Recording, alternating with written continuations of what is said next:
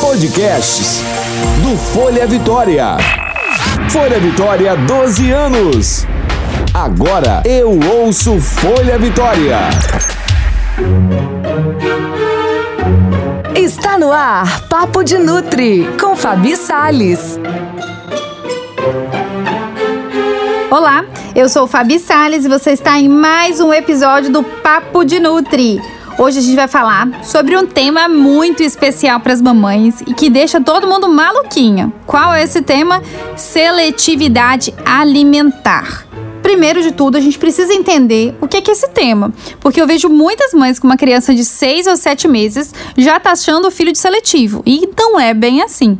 Nos primeiros meses, quando a introdução alimentar ela começa, o bebê tem muito mais dificuldade de começar a comer um volume muito grande, porque a função da introdução alimentar, como vocês já escutaram em episódios anteriores, é sobre o bebê ter o processo dele de aprendizado, sobre atender a questão da textura, do sabor, das cores. Então é um processo que leva um determinado tempo. Claro que a gente tem bebês que rapidamente se entregam para esse processo, porque eles são mais aventureiros, mas a gente também tem aqueles que levam tempo para poder chegar aonde eles precisam, né? O seu tempo, o seu próprio tempo de descoberta.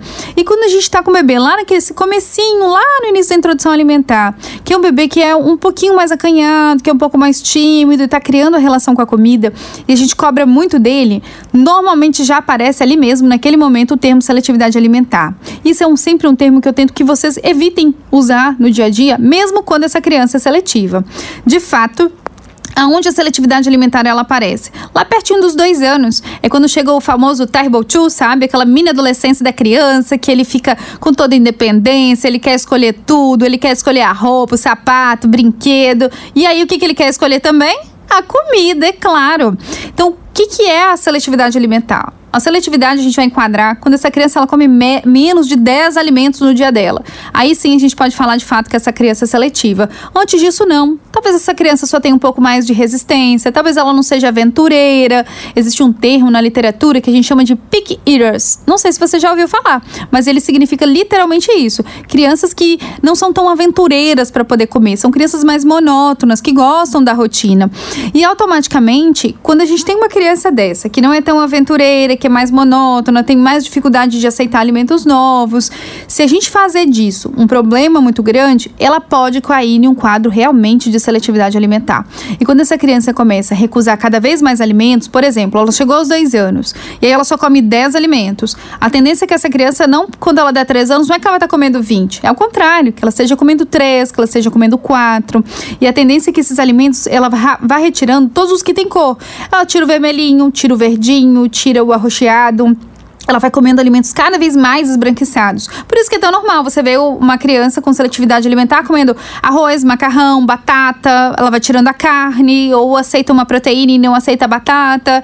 Ela tira tudo que tem cor, porque a cor é algo que ela também não tem uma ligação. Ela não, construi, não conseguiu construir uma relação com essas cores, né, na, no início da, da introdução alimentar dela.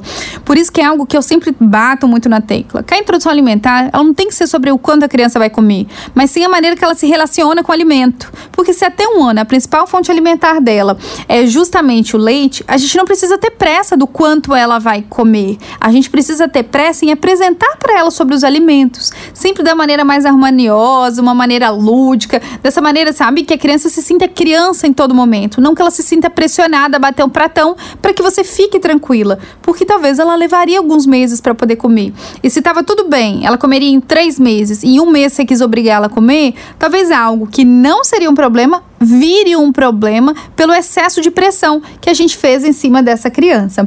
Pensando nisso hoje, para o quadro Chame Especialista, trouxe alguém muito especial. Vamos descobrir quem é? Quadro Chama o Especialista. Hoje nós estamos com a nutricionista infantil, uma nutricionista que trabalha muito a parte da educação nutricional, que é a Gláucia Cunha. Ei, Gláucia, tudo bem?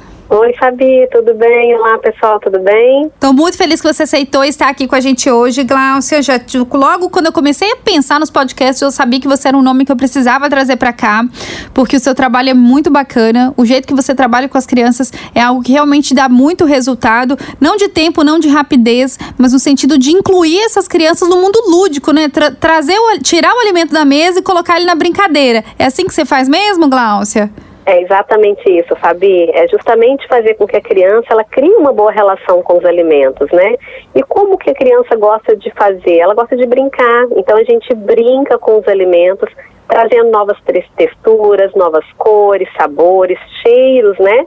E aí sim a gente vai despertando um interessezinho nela com os alimentos.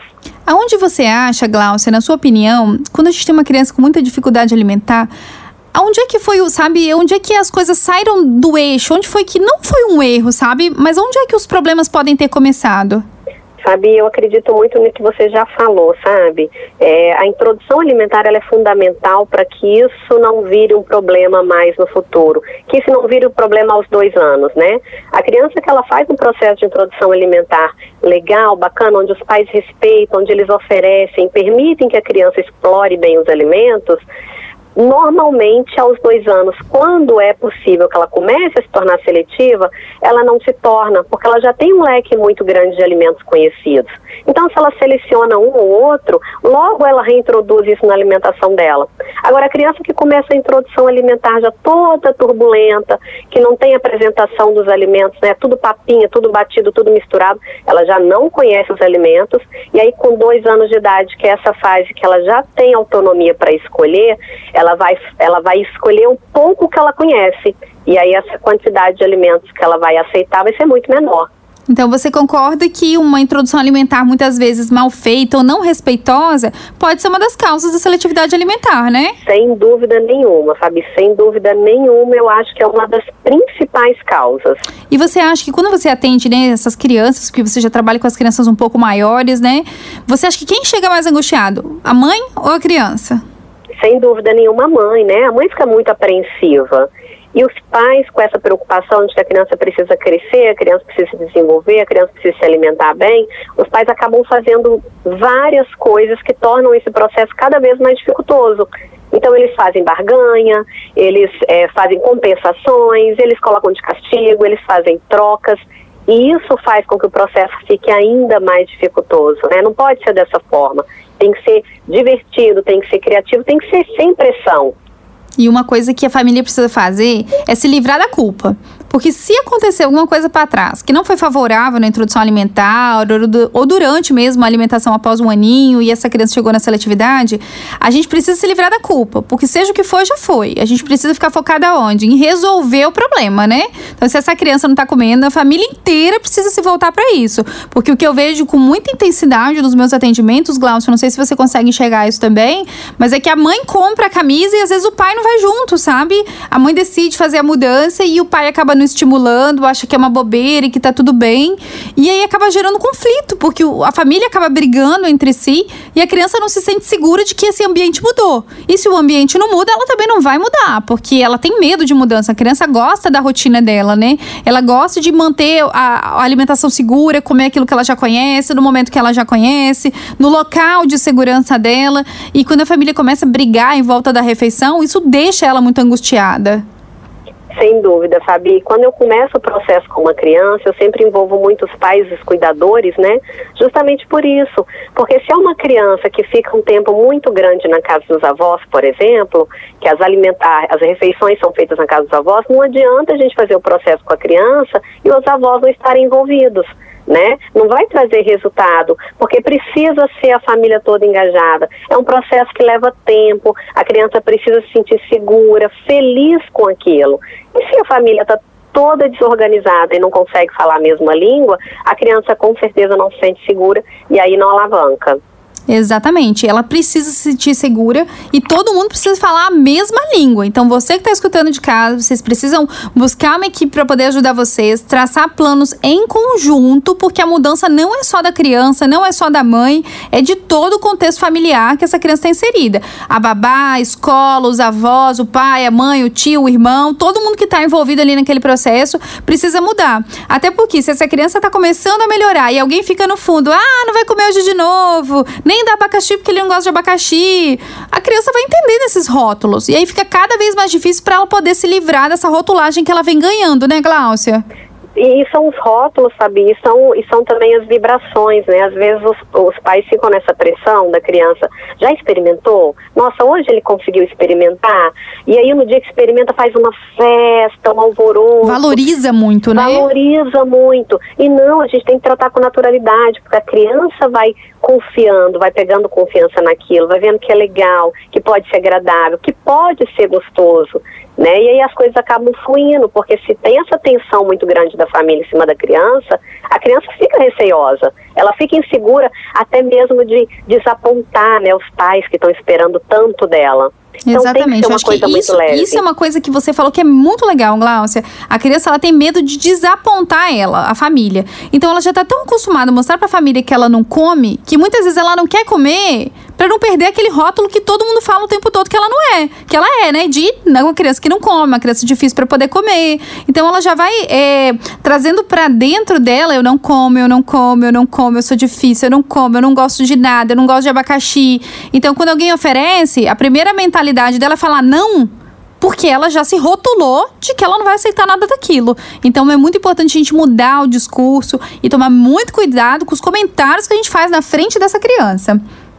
Exatamente, eu sempre falo muito com os pais, olha, que a gente precisa falar em relação à alimentação da criança, a gente fala longe dela né? Porque a criança ouve isso e ela fica muito impressionada com tudo que estão falando, né? Isso tem um peso muito grande para ela. A gente pensa que não, que é só difícil para os pais, mas é difícil para a criança porque ela chega nos ambientes onde outras crianças estão comendo e ela é comparada, né? Fulano come, olha o amiguinho está comendo tudo, olha o primo come tudo e ela se sente mal por não conseguir, né? Mas é muito, é algo muito além do que ela consegue dominar sabe? É algo, é algo que ela precisa trabalhar nela e ela consegue superar, mas com muito carinho, muito cuidado, muito respeito, sabe? Exatamente. Ela tem que lembrar que essa criança tem apenas 3, 4, 5, 2 anos, né? Então ela ainda não tem um, um, um background, sabe? Não tem uma vida, não tem uma vivência para poder ter maturidade e conseguir resolver isso de uma maneira que isso não afete ela internamente e na sua vida futura também nas escolhas alimentares lá da frente.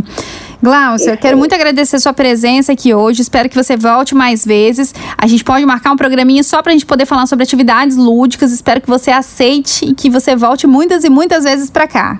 Com certeza, Fabi, eu que agradeço. É, é uma delícia falar desse assunto. Eu amo trabalhar com a seletividade alimentar e as atividades lúdicas de educação nutricional e vai ser um prazer enorme. Um beijo, Glaucia. Até a próxima. Um beijo, obrigada. Tchau, tchau.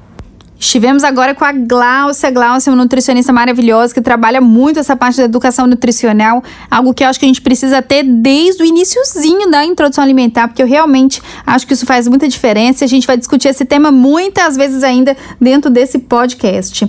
Vamos puxar agora o espaço do ouvinte? Espaço do ouvinte. Então hoje quem vai participar com a gente é a Joana. Joana perguntou assim: o que fazer se meu filho não quer comer? Joana, vai depender da idade do seu filho que o seu filho tem. Como você não especificou para mim, é muito difícil eu conseguir direcionar e tentar te dar uma ajudinha aí. Mas o mais importante é lembrar que se a criança ela não quer comer, a gente tem que entender o motivo do porquê que ela não quer comer. Pode ser que ela esteja doentinha, a gente tem que esperar essa doença passar. Pode ser que o irmãozinho tenha chegado e ela quer chamar um pouco de atenção. Pode ser que ela não esteja se sentindo cuidada, que ela queira ficar mais tempo com você e aí ela não come para vocês ficarem naquele lenga-lenga na hora da refeição. Então, literalmente, quando a criança não quer comer, a gente tem que entender o que, que ela quer dizer, qual é o problema. E muitas vezes a gente pensa que o processo só é psicológico nutricional e pode ser algo orgânico. Pode ser que essa criança tenha um refluxo, essa criança tenha uma estomatite, que essa criança ela tenha algum problema no ouvidinho dela, sabe? Então pode ser que ela tenha realmente algo nesse trato respiratório, na parte do trato gastrointestinal superior e tem algum problema ali que esteja impedindo ela de comer. Até língua presa, né, o, famo o famoso frênulo, ele tem a ver com o processo da introdução alimentar e com essa criança maior que muitas vezes tem problema de mastigação. A gente tem que chamar um odontopediatra, olhar a questão da mordida também para ver se não tem uma mordida fraca, uma fono para ver se não tem uma flacidez muscular oral. Então é muito importante a gente ter uma equipe que trabalhe com a gente, mas eu acho que eu sempre falo que quando eu a gente está nesse processo né, de seletividade alimentar. É importantíssimo que a gente tenha um nutricionista e, junto com esse nutricionista, a gente vai trabalhando as outras especialidades, porque o cunho nutricional, claro que ele é muito importante, mas a gente tem que saber aonde buscar ajuda para ir partindo né, dessa parte de comportamento alimentar, buscando as outras origens, o que mais pode ser que esteja impedindo essa criança de comer. Então, acho que meu maior dica para você, Edneia, é buscar uma equipe para poder entender o que o seu filho quer dizer com o fato dele não estar comendo. E se ele for uma criança com menos de um ano, esquece que ele ainda está no tempo, leite é a principal fonte alimentar dele. Então, dê o tempo que ele precisa. E se ele for maior, buscar uma equipe para vocês poderem conseguir se alinhar. Pensando nisso, vamos chamar agora a nossa dica da Nutri para finalizar o nosso programa de hoje. Dica da Nutri. Vou terminar falando o que a Edneia falou. A Edneia pediu uma dica de como fazer o filho dela comer e agora eu vou dar uma dica para todos vocês que têm uma criança com seletividade alimentar em casa. Esqueçam o prato e a comida na mesa, sabe? Começam a trabalhar a comida como algo lúdico. Então tira da mesa, vai brincar no chão, leva a comida para uma bacia, vai fazer atividades sensoriais. Lembre que quanto mais lúdico for esse momento da refeição, melhor essa criança vai se entregar. Então se ela não quer comer macarrão no prato, vamos levar esse macarrão para as panelinhas de brinquedo, vamos botar um, um, um um, uma bacia para essa criança brincar dentro com o macarrão, para o macarrão grudar nela. Se o problema dela é textura, vamos fazer alimentos, sabe? Uma bacia de feijão batido para ela poder passar no corpo e se sujar com aquele feijão. Entender que é uma bagunça gostosa e aos poucos ela ir perdendo esse processo de sensibilidade. Comecem a brincar com a comida. Tudo aquilo que muitas vezes lá na introdução alimentar vocês não deixaram por medo da sujeira, da bagunça, é hora da gente reverter. Se essa criança não está comendo direito, que tal brincar com o alimento? Então a dica é deixe brincar brincar, deixe sujar, faça o máximo, máximo de atividades lúdicas com esse processo de da comida mesmo, de voltá-lo a fazer comer, sem que ele sinta que ele tenha que comer, mas sim que ele tenha que ter uma relação com a comida. Eu acho que esse é o nosso maior foco quando a gente tem uma criança com dificuldade alimentar.